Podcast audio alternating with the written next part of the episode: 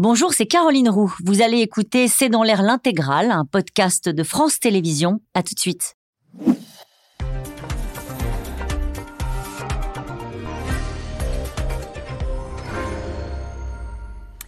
Bonsoir à toutes et à tous. Nous attendons vos questions SMS, Internet et réseaux sociaux pour alimenter notre discussion. Au pouvoir depuis 20 ans, Erdogan a montré une nouvelle fois sa capacité de résistance. Alors que les sondages le donnaient battu, il sort du scrutin largement en tête ce dimanche avec 49,5% des voix. Il va devoir malgré tout se plier un second tour pour la première fois de sa carrière. Son opposant, Kemal Daroglu du Parti républicain du peuple, totalise 44,8% à la tête d'une coalition de six partis.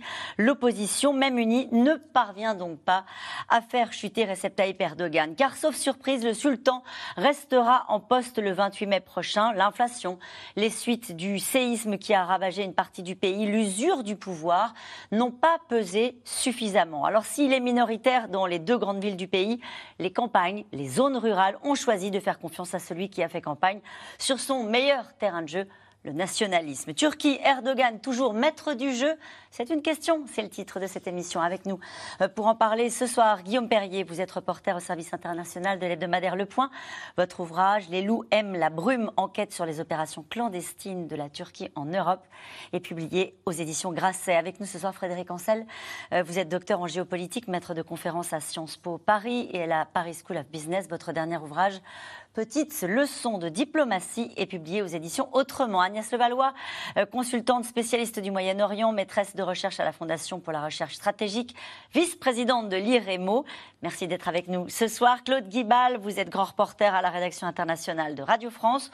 On peut retrouver votre podcast Erdogan, la tentation de l'Empire sur toutes les plateformes. Et puis nous sommes ce soir en direct euh, d'Istanbul avec Delphine Minoui. Vous êtes journaliste et correspondante euh, pour le Figaro. Votre livre L'alphabet du silence est publié aux éditions L'Iconoclaste. Bonsoir à tous les cinq. Merci d'être ce soir en direct avec nous. On va rester avec vous, euh, Euh, qu'est-ce qui domine ce, soir comme sentiment en Turquie? L'idée d'une victoire d'un Erdogan insubmersible qui a réussi à faire mentir les sondages ou un Erdogan qui doit malgré tout se plier à un second tour? Oui, alors d'abord une grande fatigue pour commencer. La nuit a été, a été très courte et il y a, on sent aussi une forme de déception dans les rangs de, l'opposition puisque euh, euh, le, le, rival d'Erdogan, Kemal Daroglu, était euh, crédité dans la plupart des sondages de quelques points d'avance.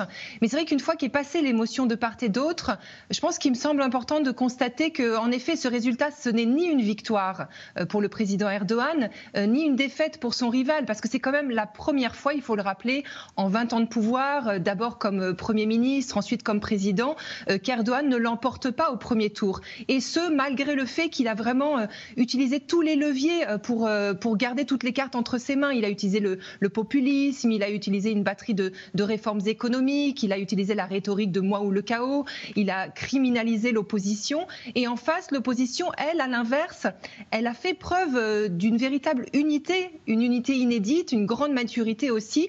Et, et elle a réussi à se rassembler autour de la figure de, Kemal euh, Daroglu, qui, a, en face d'Erdogan, qui était très euh, belliqueux, qui avait des discours très martiaux, lui, il a tenu plutôt des, discours rassurants, inclusifs, euh, qui a beaucoup plu notamment aux femmes et, aux jeunes.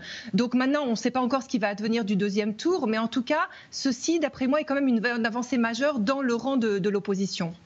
Mm-hmm. Guillaume Perrier, une opposition qui, nous dit Delphine Minoui, au fond, peut être satisfaite du chemin parcouru. Ah, euh, Kemal, pardon, Kemal ça, ça fait 15 ans qu'il est satisfait d'être l'ombre euh, du pouvoir, si vous voulez. Donc euh, je crois qu'il faut quand même on ne peut pas dire que ce n'est pas une victoire pour Erdogan. Enfin, c'est une victoire écrasante pour Erdogan. Une de plus. Euh, euh, certes, il a un score un petit peu inférieur euh, aux deux présidentielles précédentes. Enfin, on passe de 52 à 49,5. C'est pas non plus une chute spectaculaire, malgré toutes les conditions que vous avez évoquées. Donc non, je crois que, ça montre effectivement l'incompréhension de la popularité d'Erdogan. L'incompréhension, la, la nôtre, chez les observateurs étrangers, mais aussi euh, d'une partie de la Turquie, hein, parce que une grande partie de la population turque s'était laissée bercer par cet espoir de changement. Euh, le discours de l'opposition, sa campagne euphorique avait réussi à entraîner une, vraie vague d'espoir. Euh, je crois qu'aujourd'hui, tout le monde est un petit peu tombé de haut quand même. Je, voudrais vous redonner la parole, Delphine Minoui, sur ce qui vient d'être dit. J'ai sous la presse la, une de Courrier International, mais toute la presse occidentale, et en particulier une partie de la presse française, a titré ces dernières semaines sur peut-il chuter? euh, au fond, prenant presque ces sondages pour argent comptant, euh, il y a une partie de, euh, de l'élite, une partie de ces habitants des grandes villes qui sont aujourd'hui sonnés parce qu'ils ont cru, au fond, que c'était possible. Oui, parce qu'il faut rappeler que oui, bien sûr, Erdogan euh, est encore bien placé euh, dans, les urnes, euh, mais ce au prix d'un déséquilibre total pendant la campagne électorale. Si la campagne électorale avait été saine et démocratique, il y aurait eu beaucoup plus de chances. Il faut rappeler qu'aujourd'hui, la presse est tenue à 90% par, le pouvoir. Il faut rappeler que à la tête des commissions électorales locales, notamment, ce sont des juges pro-Erdogan qui ont été placés. Donc il y avait déjà un déséquilibre de départ. Maintenant, il faut bien reconnaître, c'est vrai qu'Erdogan dispose euh, d'une base euh, solide, mais qui s'est quand même effritée au fil des années.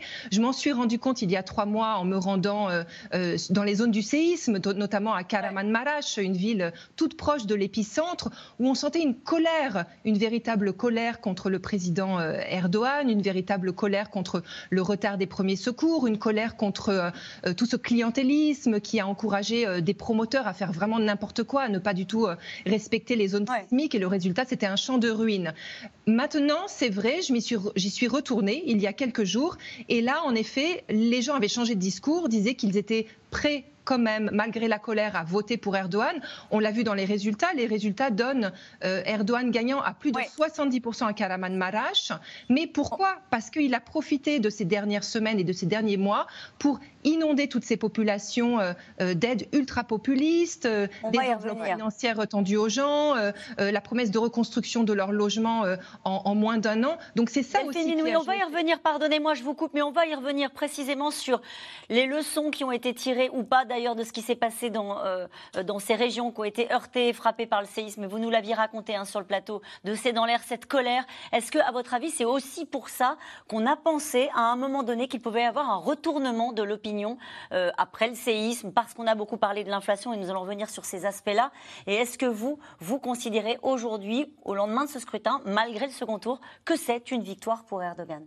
Ah, de fait, euh, Erdogan, dont on a dit quand même euh, ces dernières semaines qu'il jamais, n'avait jamais été aussi fragile, euh, mais on n'a pas dit pour autant qu'il n'était pas fort. On a toujours dit qu'il avait quand même cette base très très stable de 40%, euh, de, grosso modo, de la population. Ce qui a permis à Erdogan, pendant ces 20 dernières années, de, de gagner les élections, c'était sa, sa, formidable capacité à agréger autour de lui, à attirer des, des, des, des voix, euh, comme, allant jusqu'à draguer les, les, les, Kurdes à un moment, quand il fallait qu'il ait besoin des, voix kurdes pour, pour, pour gagner les élections. Là, ce front de l'opposition qui se crée devant lui, semblait-il, il avait euh, siphonné son réservoir, mais c'est sans compter. Parce qu'on a beaucoup, euh, a beaucoup dit ces dernières semaines que ce seraient les Kurdes qui seraient les, les faiseurs de roi, la troisième force politique du pays. Or, on voit sur cette élection, moi, c'est quand même quelque chose qui me frappe, que c'est l'alliance d'Erdogan, l'islamiste, avec l'extrême droite, les ultranationalistes, qui aujourd'hui, ce sont eux les faiseurs de roi, et sur la présidentielle et sur le il a pas de, il, a, il a déclaré si le peuple nous emmène au second tour, nous le respecterons euh, parce qu'il est favori? Je crois qu'il risque pas, il risque pas grand chose. C'est le scénario idéal. C'est le scénario idéal. Euh, il n'a même pas besoin d'aller très très loin pour pour faire campagne, en fait, il va, il, va, il va simplement lui suffire de dire à la population turque, regardez, vous avez un Parlement qui est aujourd'hui dominé par nous et nos alliés, qu'est-ce que vous allez aller voter pour une, une table de six personnes qui n'ont rien en commun et qui ne vont pas s'attendre et qui n'ont pas d'expérience? Ce que je voulais dire, et avec vous Frédéric Ancel, c'est est-ce que le fait, quand on est Erdogan au pouvoir depuis 20 ans, d'être renvoyé au second tour, est-ce que ça peut être vécu comme euh, une mauvaise manière? Euh, Ou est-ce qu'étant donné les circonstances, c'est de toute façon euh, un score qui le satisfait pleinement? Ah, je pense que ça le satisfait, d'autant plus que s'il l'emporte dans, deux semaines, il pourra dire Mais regardez, je l'ai joué à la loyale. Arrêtez de me considérer comme un dictateur. Est-ce que vous avez vu une véritable malversation? Non, en dépit. Et du coup, il, inverse en quelque sorte les avanies euh, qu'on prête à un pouvoir du fait de son usure. Vous l'avez bien rappelé, plus de 20 ans au pouvoir, l'inflation des, euh, des situations graves extrêmement mal gérées. Et, et d'ailleurs, et une forme d'autocratie qui montait dans la population et qui était contestée notamment par les jeunes, notamment à Ankara et Istanbul. En dépit de tout ça, il va pouvoir dire s'il est euh, réélu à la loyale, bah, écoutez, il y a un deuxième tour, comme d'ailleurs à peu près partout en Occident, vous n'allez quand même pas pouvoir me contester sur, cette, sur ce schéma-là. À la loyale, Agnès Valois, vraiment? Bah Ces élections? Bah, c'est vrai qu'elles se sont passées quand même dans des conditions relativement libres, avec beaucoup d'observateurs qui ont été euh, postés dans les bureaux de vote. Alors maintenant, la question, qu'est-ce qui s'est vraiment passé dans les zones qui ont été touchées par le tremblement de terre? Et là, c'est vrai qu'il y a sûrement des choses qui se sont passées quand même un peu compliquées, puisque les gens n'étant pas là, euh, comment on sait qu'il y en a beaucoup qui sont revenus pour voter, euh, en particulier en Talia. Donc il y a eu toute cette volonté des, des Turcs qui se sont vraiment mobilisés. Et ça, il faut quand même souligner, 88% de Turcs qui sont allés voter. C'est absolument incroyable. Donc il y a sûrement eu quelques irrégularités, surtout dans la région euh, qui, a été, qui, a, qui, avait subi ce tremblement de terre terrible. Mais dans la majorité des, des, des, lieux de vote, c'est vrai que les choses ont quand même été euh, normales avec des observateurs des, différents partis politiques, mais aussi des observateurs étrangers qui sont venus. Il y a eu plusieurs bureaux de vote. Euh, d'ailleurs où les votes ont été recomptés à plusieurs reprises, demandés par l'AKP pour une façon de dire quand même on est là et on domine la situation mhm. et on va bien vous montrer quand même que ce sont nous qui sommes les plus importants et les plus forts dans ce coin. Mais ça a eu lieu. Donc je crois que euh, Erdogan aujourd'hui, surtout dans une position où il aurait sûrement aimé pour son ego être oui. au premier tour, parce qu'on sait quand même que pour lui, c'est très important de montrer que ben, c'est le raïs, hein, comme, on, comme on, mhm. dit. Et en même temps, effectivement, le fait d'avoir un deuxième tour, ça lui permet de déjouer un certain nombre de critiques, et on ne pourra pas l'accuser d'avoir tout... Euh, Delphine Minoui, sur cet aspect-là, et puis après, je, crois que je dois vous laisser partir euh, euh, parce que vous avez passé une longue nuit et que vous êtes euh, sur place, sollicité également par, le, journal Le Figaro. Merci déjà d'être avec nous. Mais sur cet aspect-là, est-ce qu'il y a des contestations de la part de cette coalition d'opposition sur le déroulement du scrutin ou est-ce que ça ne fait pas partie des sujets qui sont évoqués en Turquie aujourd'hui et depuis ce matin? Alors, comme le disait justement euh, Agnès Levallois, il y a eu une véritable mobilisation, euh, notamment de la société civile, avec euh, des milliers d'observateurs, et ça c'était aussi inédit dans cette ampleur-là, qui ont été déployés auprès des urnes pour surveiller, pour s'assurer de la sécurité du vote, du bon déroulement des, des, élections. maintenant, ils nous reviennent au compte-gouttes, pas mal de plaintes, pas mal de notifications concernant certaines irrégularités, mais ça peut être des tout petits détails, mais qui ne sont pas anodins en Turquie, comme par exemple deux personnes qui se retrouvent derrière le même rideau dans l'isoloir, ce qui suggère peut-être une, influence sur une, ou une, personne ou une autre. Euh, ce matin, euh, je participais également à une conférence de presse avec les, représentants de l'OSCE, donc euh, les observateurs étrangers, qui eux-mêmes s'inquiétaient quand même, c'est vrai, moins d'irrégularité, mais du fait que pour eux, cette campagne a été tellement déséquilibrée que l'opposition partait avec un énorme handicap de départ par rapport à un pouvoir, il faut le rappeler, qui est dans une véritable dérive autoritaire et qui mesèle euh, toutes, les voies, euh, toutes les voies critiques. Maintenant, juste un dernier mot qui me semble important. Euh, c'est vrai que, évidemment, il semblerait que Erdogan ait de l'avance pour le second tour dans, dans, 15 jours. En même temps, la Turquie reste un pays euh, imprévisible. Euh, il, est fort possible que s'il se rend compte qu'à un moment donné, il perd encore un petit peu les pédales, il utilise comme d'habitude la stratégie de l'attention. Mais je pense avant tout que l'enjeu, il est ailleurs aujourd'hui. L'enjeu, il est entre les mains d'une troisième personne. C'est Sinan Ogan le troisième candidat, euh, il faut rappeler que le quatrième candidat s'est désisté à la dernière minute, mais ce troisième candidat, il a quand même remporté 5% des voix. Et on va en euh, parler, Delphine oui, vous allez trop vite, on va en parler. Euh, pardonnez-moi, je vous coupe parce que c'est vrai que... En train de négocier avec les deux candidats.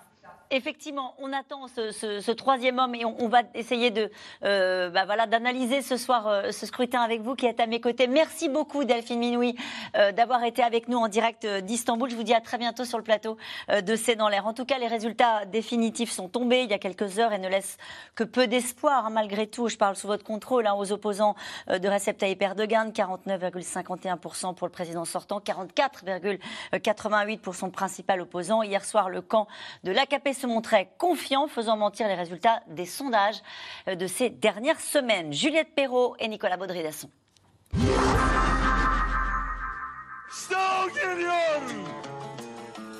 Visage fatigué mais sourire aux lèvres, Recep Tayyip Erdogan salue la foule et annonce la bonne nouvelle.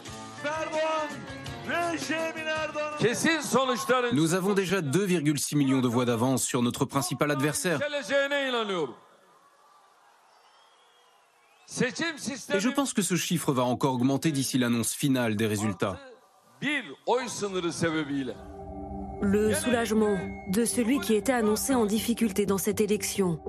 Selon l'agence officielle Anadolu, Erdogan est en tête du premier tour avec 49,51% des voix contre 44,88% pour son principal opposant. Une victoire saluée par ses électeurs ce matin. On adore Erdogan et tout ce qu'il a fait pour nous. J'aurais bien aimé qu'il soit élu dès le premier tour, mais il va gagner. Et pour beaucoup, c'est bien là que le bas blesse. Ce n'est pas fini, titre les journaux turcs. Pour la première fois, Recep Tayyip Erdogan va devoir de nouveau se frotter au verdict des urnes dans deux semaines. Un second tour inédit dans le pays depuis l'adoption du suffrage universel direct en 2014. Car sur sa route, l'homme fort de la Turquie a croisé un adversaire de taille, Kemal Kilicdaroglu. Le leader du Parti républicain du peuple devance même le président dans les deux grandes villes du pays, Istanbul et Ankara. Malgré toutes ces campagnes de diffamation et ces insultes, Erdogan n'a pas obtenu le résultat qu'il attendait. Nous allons remporter cette élection au second tour. Vous verrez. Un espoir qu'il porte depuis des semaines, après avoir réussi l'exploit d'unir sous son nom six partis d'opposition, de la gauche à la droite nationaliste. Une menace prise très au sérieux par Recep Tayyip Erdogan, qui multiplie les attaques contre son adversaire dans ses meetings. Monsieur Kemal, buvez autant que vous voulez. Vous pouvez boire un tonneau de bière entier, mais même cela ne vous rendra pas meilleur. Ma nation ne donnera pas le pouvoir à un alcoolique, à un ivrogne. Il faut dire que dans le même temps, le président est mis en difficulté par son bilan économique catastrophique, mais aussi par des soupçons qui planent sur son état de santé. Il y a un mois, en pleine interview télévisée, il fait un malaise. La caméra reste braquée sur le journaliste.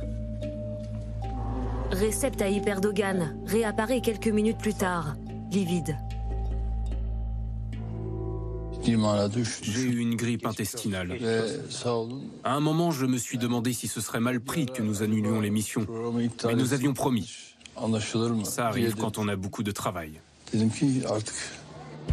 Mais malgré ce contexte favorable à l'opposition, le pari d'une alternance est loin d'être gagné.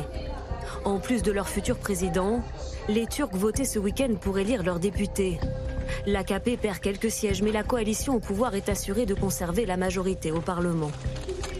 Autre épine dans le pied de l'opposition, le troisième homme de l'élection, Sinan Ogan.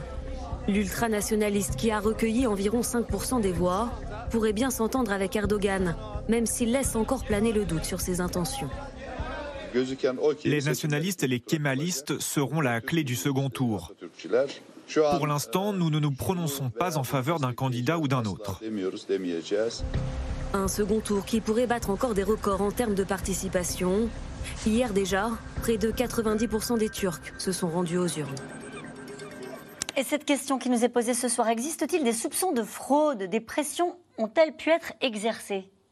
Ah bah, ça fait des, ça fait des années qu'elles sont exercées, euh, ces pressions. Aujourd'hui, on ne peut pas considérer que la Turquie respecte non seulement les critères de Copenhague, mais de manière générale, au fond, donc ceux qui font et qui fondent la démocratie européenne, mais euh, de manière générale une démocratie. Donc on est vraiment sur quelque chose d'illibéral, hein, comme on le dit euh, de plus en plus souvent. C'est un régime extraordinairement populiste dont les pressions s'exercent sur la plupart des corps de métier, et y compris sur l'opposition et les médias. Ça veut dire quoi, pardon, je vous coupe, ça veut dire qu'il peut y avoir des élections organisées, euh, on a utilisé le mot tout à l'heure à la loyale, c'est-à-dire sans fraude trop visible, mais parce qu'il y a une pression sur les médias et sur l'opposition, ça n'est pas un scrutin qu'on peut considérer comme démocratiquement organisé. Techniquement, le scrutin, il semble là effectivement transparent, ça a été très bien dit, ou à peu près transparent. Et même s'il y a eu des fraudes, il n'est même pas certain que ça l'empêche en réalité euh, d'établir une, majorité, notamment pas au scrutin euh, législatif. En revanche, comme ça se passe dans d'autres pays, ça s'est passé euh, au Brésil, c'est passé en Hongrie, ça s'est passé dans d'autres pays, donc pas forcément du monde arabo-musulman ou africain, ça se passe mhm. aussi en Occident, on a effectivement euh, des pressions telles, une préparation du pouvoir telle que euh, au moment M où techniquement l'élection est à peu près correctement établie, on ne peut pas considérer que les citoyens ont été des années durant euh, libres, ou en tout cas totalement libres de leur choix. L'OSCE, euh, donc, qui, a envoyé 350 observateurs pour suivre ces élections, c'est habituel, hein, c'est un processus qui, est, qui, est, qui, accourt à chaque élection. Depuis 2014, elle souligne les irrégularités, les soupçons de fraude à chaque élection turque depuis 10 ans. Euh, ça ne veut pas dire que les élections euh, ne sont pas valables. Il faut vraiment être nuancé là-dessus. Les deux critères, c'est les élections libres et, euh, libres et équitables. Libres, elles le sont. Mm. Je crois qu'il y a une vraie liberté de vote. Les Turcs ne sont pas obligés de voter pour un candidat qu'ils n'ont pas choisi. Euh, équitables, elles ne le sont évidemment pas. Erdogan bénéficie de tous les moyens de l'État, les moyens humains, financiers. il suffit de voir les statistiques qui ont été données par la, la chaîne d'État turque d'information. Donc l'équivalent de France Info pour la Turquie, pour vous donner une idée. Pendant la campagne, il y a eu 38 heures, je crois, de mémoire. Euh, plus de 40, heures, d'antenne pour Erdogan, 32 minutes pour son opposant. Oui, du coup, oui. Euh, le dernier discours télévisé était retransmis en direct euh, pour Erdogan par 24 chaînes de télévision, pour Kılıçdaroğlu, une seule. Ça vous donne une idée voilà, de l'inéquité de cette campagne électorale et donc au final du fait qu'elles sont quand même moyennement démocratiques. Et il a bénéficié aussi de toute cette possibilité d'attribuer des aides, d'augmenter les salaires des fonctionnaires dans les semaines qui ont précédé euh, l'élection. Il y a eu toutes les aides qui ont été promises justement aux sinistrés du tremblement de terre pour leur dire que leur maison serait reconstruite dans une année, dans un laps de temps d'une année. Et donc c'est vrai que pour des, des gens qui ont absolument tout perdu et qui sont absolument désespérés, ils se disent, même s'ils ont une confiance limitée, limité en Erdogan, ils se disent qu'il y a peut-être plus de chances que lui, qui est à la tête de l'État avec tout ce que ça implique, va pouvoir les aider justement à reconstruire leur maison et il a distribué 500, l'équivalent de 500 euros à tous les sinistrés. Donc il a bénéficié de toute cette manne en étant à la tête de l'État pour justement euh, s'attirer les bonnes volontés de ceux qui au départ étaient très en colère contre Erdogan. Vous vous souvenez des scènes qu'on a vues sur le mhm. plateau des Turcs qui étaient fous furieux de, parce que les, les secours avaient mis beaucoup de temps à arriver. Et donc, il a usé là aussi bah, des moyens que donne l'État pour dire aux gens euh, vous, m'aimez peut-être pas, mais sans le dire comme ça évidemment, mais moi je vous donne des moyens. Et dans ces circonstances-là, c'est quelques points de moins, du coup, qu'on double.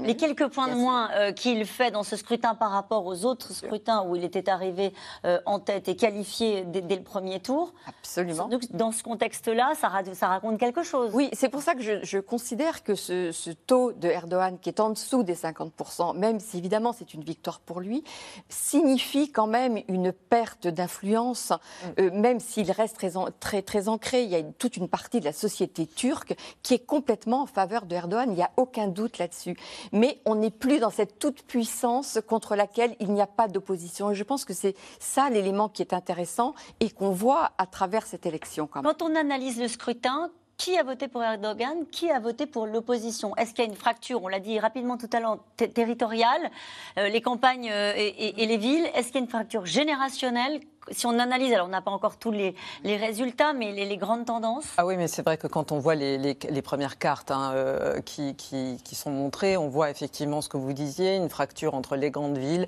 et les zones rurales pauvres, euh, qui sont euh, l'électorat traditionnel de Erdogan. Euh, sur le générationnel, on n'a pas encore le, détail des votes, mais c'est vrai que ces fameux primo-votants dont on a beaucoup parlé, bah, c'est 5% de la population évidemment, ils, n'ont connu que Erdogan, sûrement, quand on a connu qu'une chose, on a généralement envie de passer à autre chose quand on a 20 ans et quand on veut. Voilà, donc probablement, mais ce ne sont pas eux qui ont fait euh, bouger tout ça. C'est vrai que nous, on continue à regarder euh, la Turquie avec notre prisme d'Européens et nos lunettes euh, stambouliotes. Mhm. Parce que ça veut dire quoi? Ça veut on, regarde, on, regarde, on regarde Istanbul, pas plus que New York ne sont les, les États-Unis. Istanbul n'est pas la Turquie. La Turquie Guillaume Perrier le dira mieux que nous, c'est un pays qui est profondément conservateur, rural, patriarcal, nationaliste. Ce sont là aussi des, dire, des critères qui transcende tout simplement au-delà de, de j'allais dire, de l'électorat traditionnel de, de, Erdogan. Et c'est vrai que cette, cette synthèse islamo-nationaliste qui est un petit peu la recette du succès euh, euh, de Erdogan aujourd'hui, c'est quelque chose qui est profondément ancré dans la société turque et ça date pas de cette élection-là. Mais comment a-t-il fait euh, pour leur faire oublier les 44% d'inflation, notamment sur l'alimentation? Quand on faisait des émissions ici même, et on va parler dans un instant de ce qui s'est passé sur le séisme, etc., mais sur la situation économique euh, du pays. Elle lui est pas imputée. Ça fait 20 ans qu'il est au pouvoir. alors, il va l'imputer. Ah, il va ça a joué. Euh. Ça, ça, a joué. Ça a joué sur l'effritement, ça c'est certain, euh, parce que les, les, les, Turcs n'en peuvent plus. Mais là aussi, une fois de plus, ça fait 20 ans que Recep Tayyip Erdogan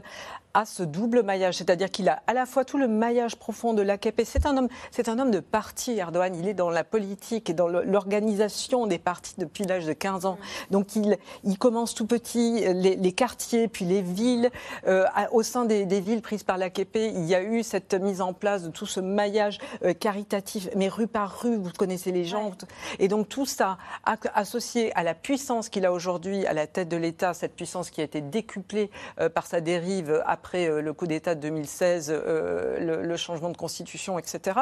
Il a tous les outils aujourd'hui à l'intérieur de l'État, les outils médiatiques à son service. Quand vous doublez les subsides de l'État à, cela, vous allez voir euh, les gens qui ont perdu leur maison, vous leur donnez plusieurs repas par jour, vous leur promettez de reconstruire, vous augmentez les, salaires juste euh, à la veille de l'élection. Vous, euh, voilà, vous, vous, vous, donnez. Il n'est pas tenu de tenir des comptes publics, Erdogan? Vous, donnez des, vous donnez des tablettes, des tablettes aux jeunes, aux jeunes qui a 18 ans qui va voter pour la première fois ou un abonnement internet pour toute l'année.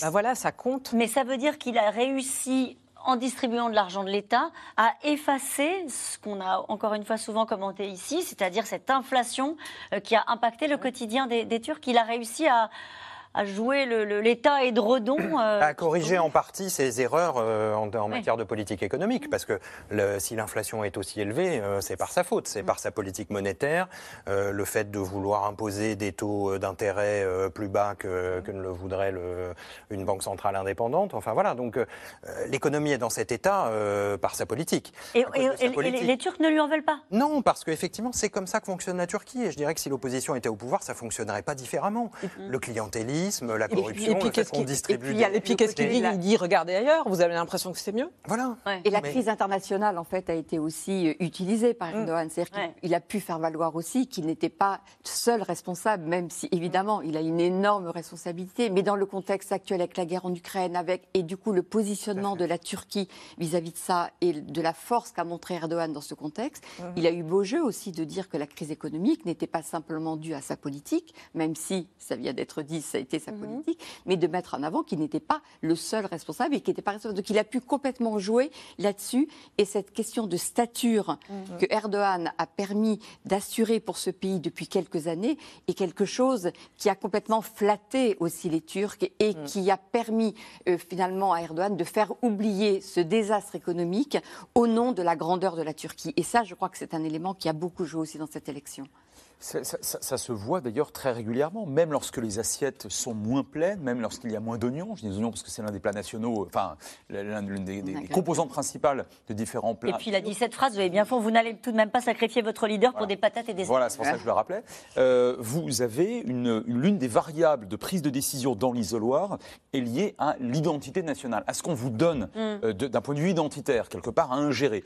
Et le nationalisme ou le national-populisme euh, d'Erdogan est absolument redoutable, ou plutôt il est redoutablement efficace. Et dans d'autres pays, on a vu des crises économiques, euh, qui étaient d'ailleurs largement imputables aussi au pouvoir euh, politique, euh, dépasser en quelque sorte dans l'isoloir par une, par une satisfaction en termes de programmes identitaires. Et lui donne à manger du nationalisme.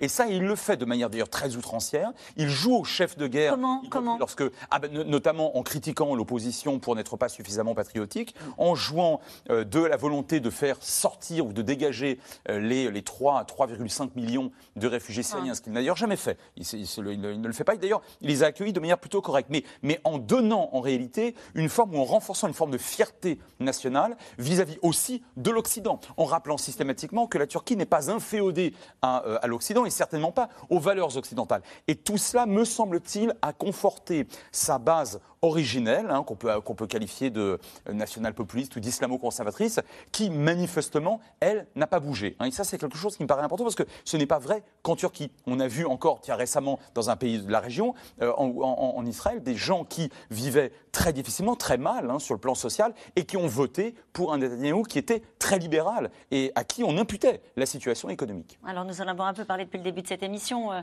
naturellement, le séisme, une blessure pour la Turquie qui ne s'est pas refermée, un séisme euh, il y a trois mois qui a fait des milliers de morts. On parle de 50 000, hein, je crois que le dernier bilan était ça, 50 hein, 000 morts, euh, qui a visiblement moins pesé sur cette élection qu'on aurait pu le penser. La colère entendue sur les ruines contre l'État ne s'est visiblement pas retournée contre le président Recep Tayyip Erdogan, qui résiste bien, y compris dans des zones ravagées par le séisme. Reportage Mathieu Lignot et Stéphane Lopez.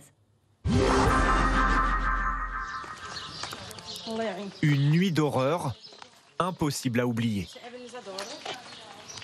Il y avait une maison de trois étages effondrée, avec des gens de ma famille à l'intérieur. Ils criaient, ils pleuraient. On les a cherchés pendant des heures. Finalement, on les a trouvés au fond de leur appartement. Mais mon frère et mon neveu sont morts à l'entrée du bâtiment. Un morceau de mur est tombé sur eux. Emin a perdu 11 personnes de sa famille dans le séisme d'il y a trois mois. Je suis désolée, je ne pleure pas d'habitude. Elle et sa famille habitent ici depuis 20 ans. Ils se sont aménagés un abri dans le jardin car tout est devenu inhabitable à cause des secousses à répétition. Il y a des fissures partout. Le premier séisme, la maison était secouée. Tout bougeait. Et le second tremblement de terre, c'était comme une bombe qui explosait. Le quartier va être entièrement rasé. Mais comment tout reconstruire? Emine va bien toucher une aide de l'État, mais elle semble dérisoire. Un agent du gouvernement est venu voir chaque maison. Nos murs ont été inspectés, mais il a dit que ces fissures n'ont pas été causées par le tremblement de terre. J'ai éclaté de rire. Je leur ai dit, j'ai fait ça toute seule, j'ai cassé mes propres murs. Ils nous ont donné 10 000 lires. J'ai appelé des artisans. Ils me demandent 250 000 lires pour tout reconstruire. Le gouvernement et son agence de gestion des catastrophes, l'AFAD, sont sous le feu des critiques. Pas assez d'aide, trop peu, alors que les Turcs la financent avec un impôt spécial.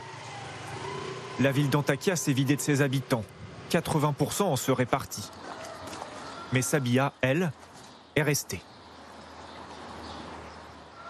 On a d'abord construit cet abri. On a récupéré plein de choses, des morceaux de bois, du plastique. Ça, ce sont mes fleurs. Après le tremblement de terre, j'ai commencé une collection alors que d'autres s'en débarrassaient. Sabia et ses voisins d'infortune veulent se débarrasser du gouvernement et du président Erdogan. Ici, la région de Hatay a basculé de justesse en faveur du candidat Kilij Daroglu. On espère de bonnes choses. S'il y a du changement, on espère que ce sera pour le mieux. Depuis que la terre a tremblé, la colère s'est mise à gronder. Froid extrême cet hiver et déjà 35 degrés en mai. Deria ne veut pas être abandonnée par les politiques. J'attends de l'élection un changement de gouvernement. On ne veut plus de cette injustice. Après l'élection, on pourra reconstruire un endroit pour vivre dignement ici.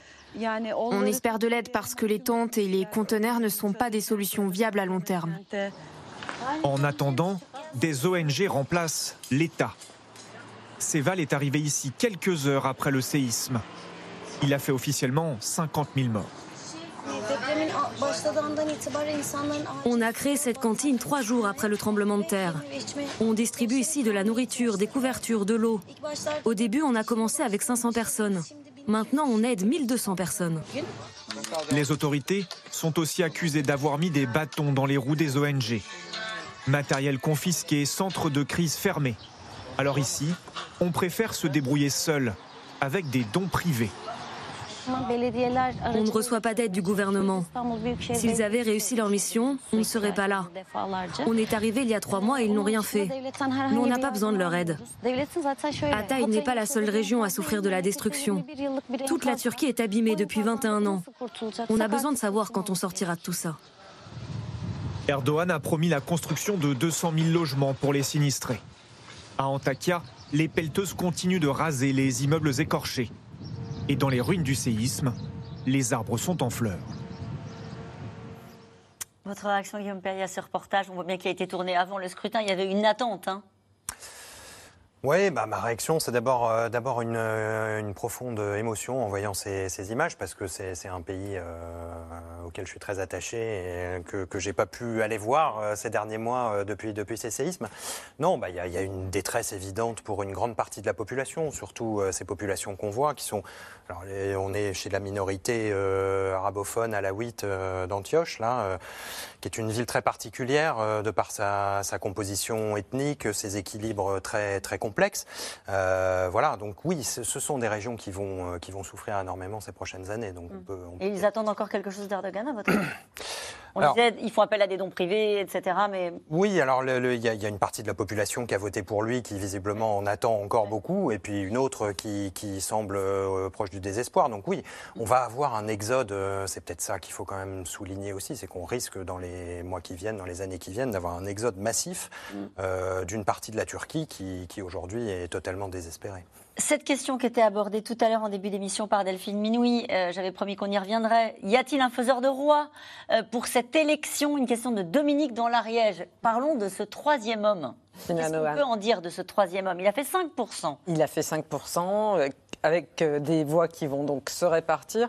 Euh, on parlait, des, on parlait de l'extrême droite euh, tout à l'heure qui, était la faiseuse de roi de cette élection. C'est clairement, euh, c'en est clairement. C'est un ultranationaliste. C'est un ultranationaliste, euh, euh, un ancien du, MHP, donc le, mouvement avec ultranationaliste avec lequel Erdogan est allié pour cette élection.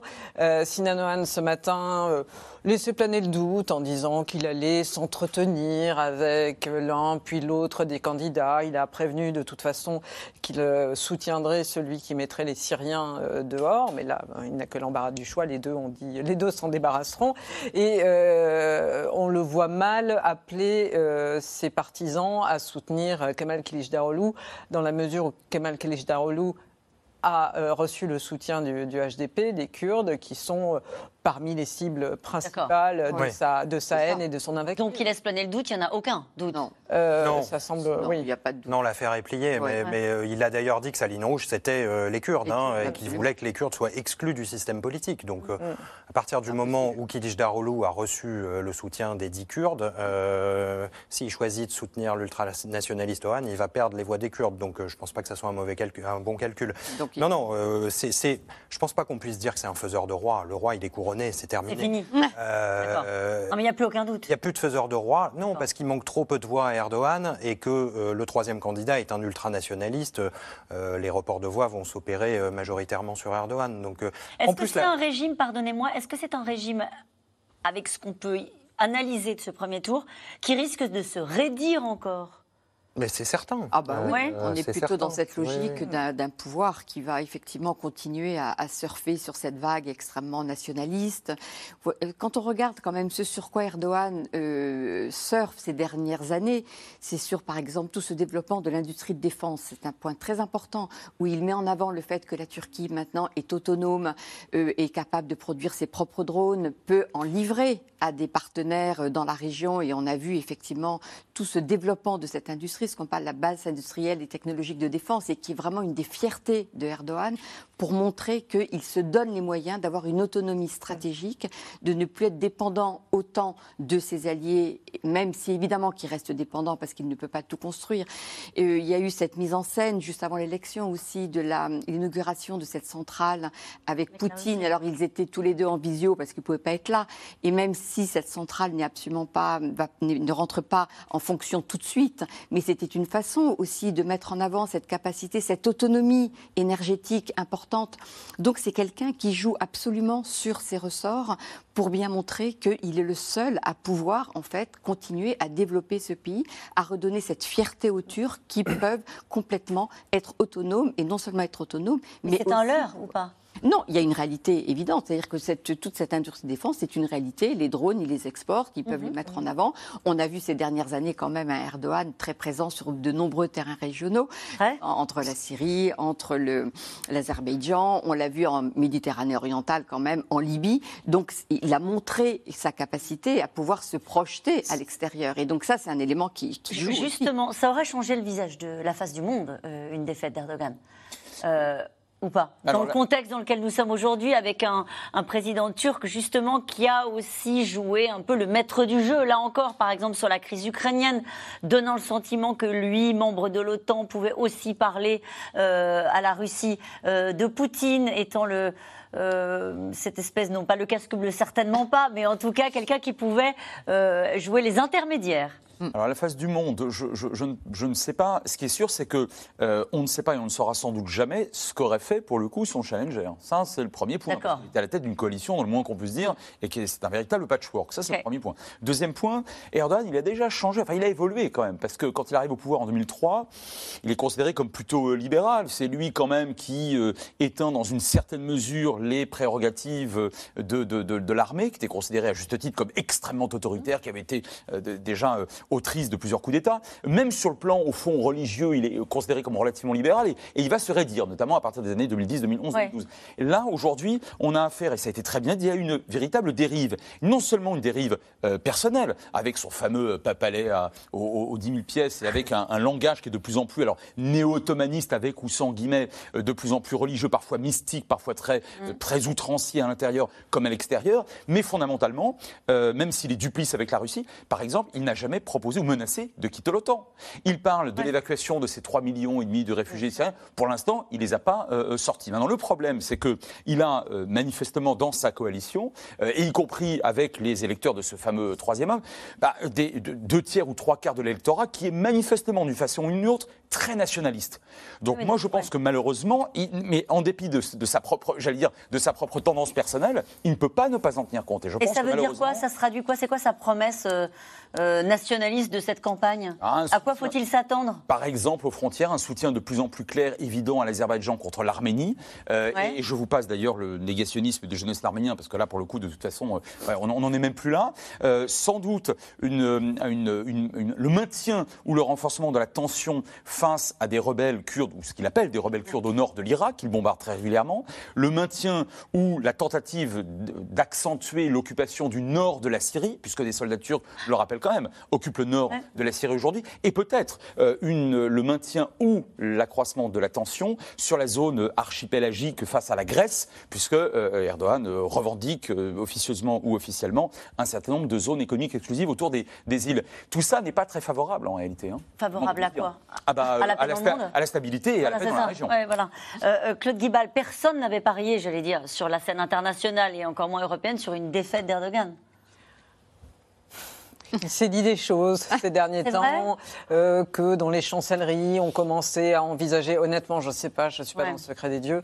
Euh, non, mais euh, ça peut être vu de plein de façons différentes. Est-ce que la communauté internationale avait fondamentalement envie d'une coalition possiblement instable à la tête d'un pays aussi stratégique que la, que la, que pas forcément. Turquie, pas forcément.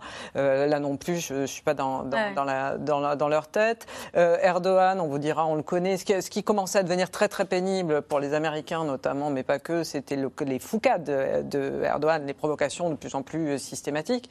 il a, là, si il était vu, parce qu'on est encore qu'au soir du premier tour, mais si, si, comme de toute évidence, ça semble être le cas, euh, il va se sentir de plus en plus légitimé par euh, tout ça. Et son pouvoir de nuisance dont il est tout à fait conscient, il va l'utiliser en se sentant protégé par ça parce que finalement, ça aura été une stratégie gagnante. Alors c'est un homme, c'est un pragmatiste il est pragmatique, mais à un point qu'on ne l'imagine pas. Si demain la situation internationale devait changer et que ça, il est capable de dire exactement l'inverse de ce qu'il dit aujourd'hui. Peut-être que la différence est par rapport à ses débuts, parce que comme vous l'avez souligné, euh, voilà, c'est un homme dont le, qui est caméléon, qui a su s'adapter aux circonstances, tirer opportunité de chaque crise, il a tiré des opportunités. Peut-être ce qui change, c'est son âge c'est son isolement de plus en plus fort, cette euh, intoxication du pouvoir euh, qui fait qu'il est, comme euh, Vladimir Poutine, dans une paranoïa de plus en plus grande qui va peut-être lui faire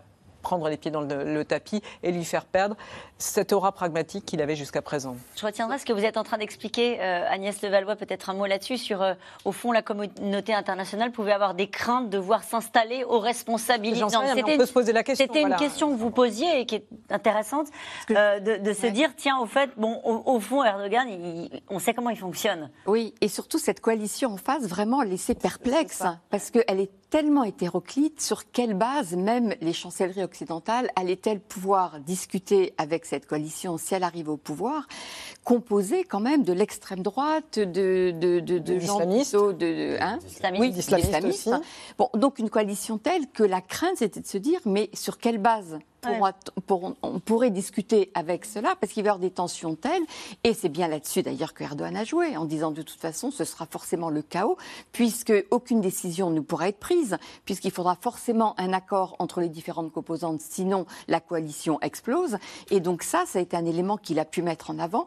Et moi, je suis intimement convaincue, mais ça c'est une intuition simplement, c'est qu'au dernier moment, un certain nombre de Turcs qui avaient envie d'un changement, qui ne voulaient pas, ils ne voulaient plus d'Erdogan, mais au dernier moment dans l'isoloir, de se dire finalement, est-ce qu'on ne prend pas un trop grand risque mm. en votant pour cette alliance hétéroclite et qui vaut peut-être mieux quand même à revenir à quelque chose que l'on connaît, même s'il y a eu des excès, même s'il y a eu des délires, mais au moins, et je reviens sur, euh, vous avez pensé que c'est un peu mon obsession, mais sur ce côté aussi de, de, de d'Erdogan qui a redonné une grandeur à la Turquie, considérée comme telle, mm. à juste titre ou non, mais qui a redonné cette fierté à la Turquie.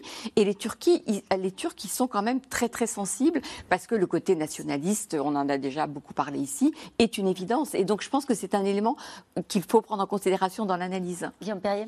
Oui, le nationalisme, c'est une évidence renforcée. Euh, donc le, parti des loups gris, euh, qui est allié euh, avec Erdogan, le MHP, fait plus de 10%.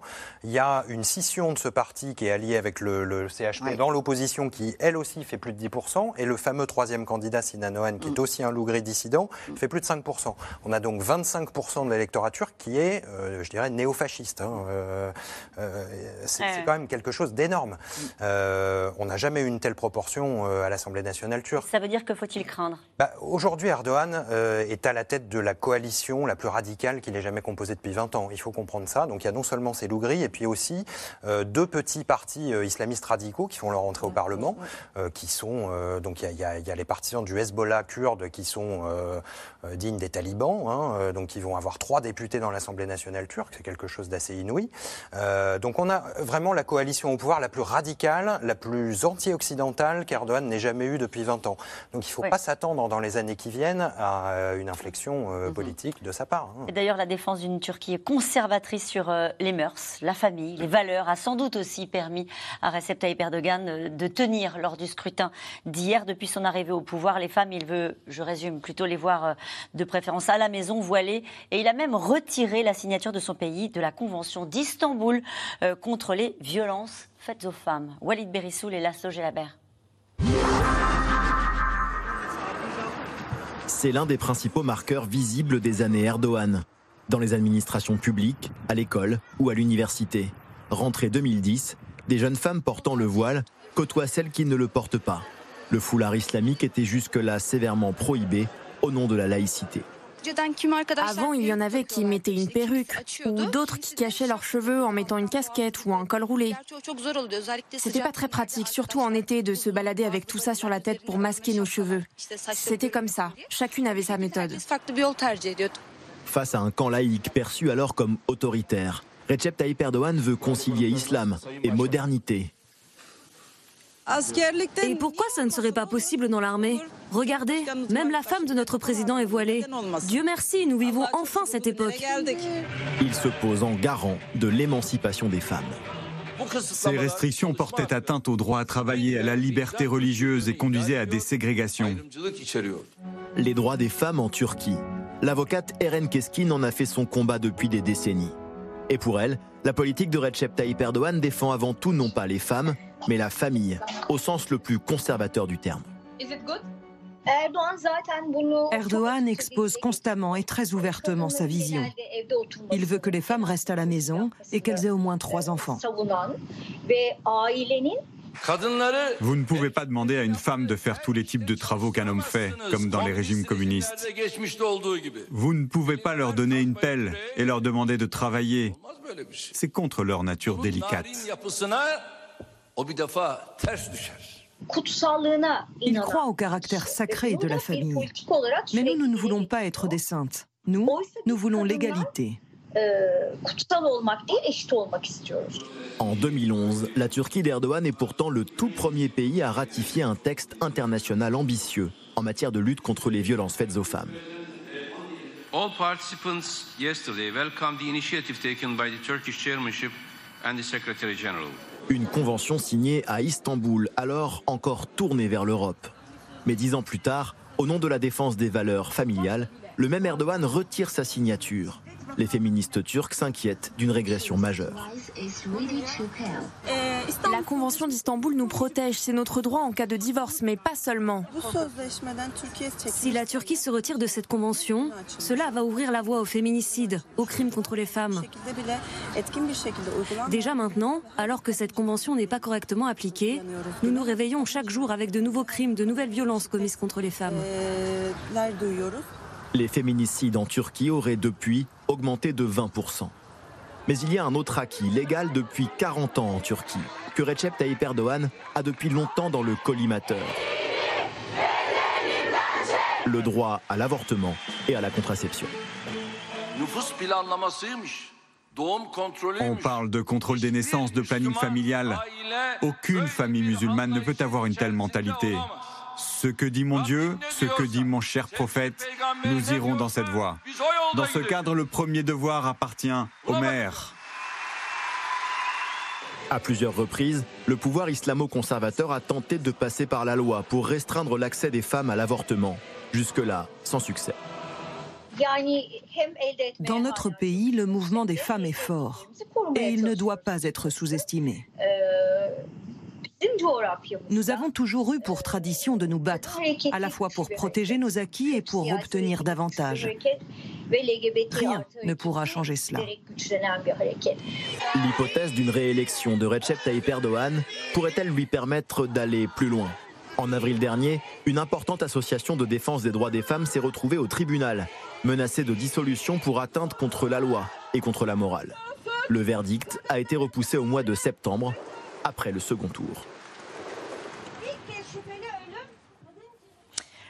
Et cette question qui est posée par, à l'instant par Walid Berissoul, cette euh, réélection pourrait-elle lui permettre d'aller plus loin sur ces thèmes-là?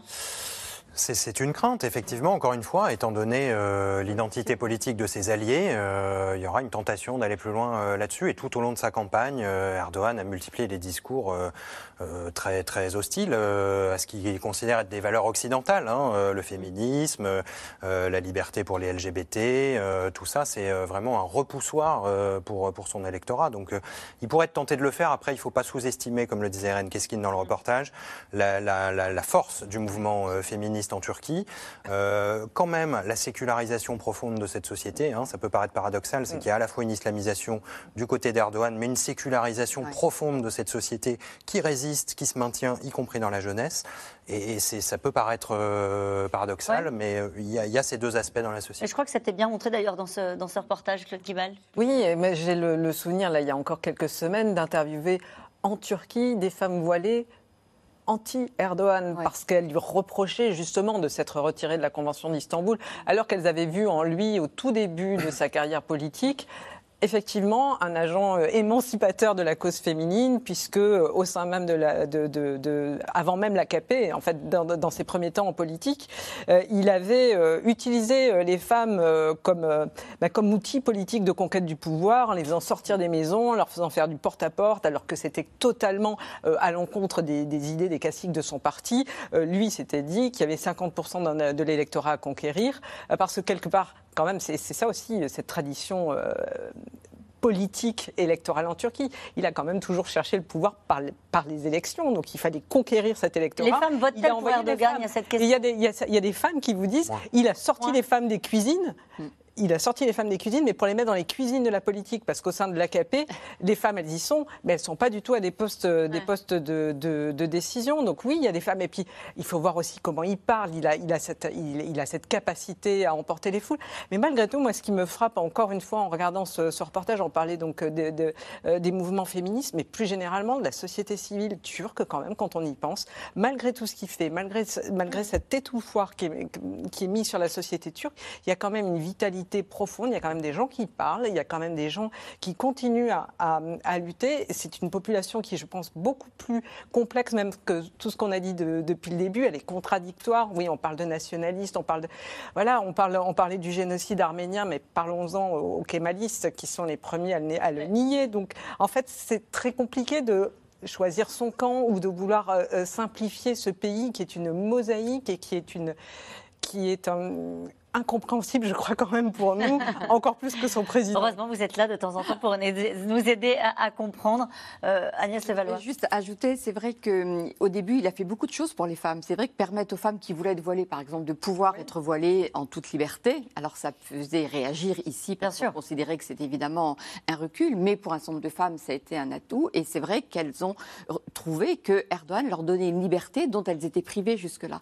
Et aujourd'hui, Erdogan se comporte à l'égard des femmes comme il se comporte à l'égard d'autres corps de la société, avec cette façon autoritaire de reprendre les choses en main. Et donc, après avoir permis aux femmes de sortir effectivement des cuisines, maintenant il veut qu'elles rentrent parce que maintenant il faut que c'est la famille comme en avant, le fait d'avoir trois enfants minimum.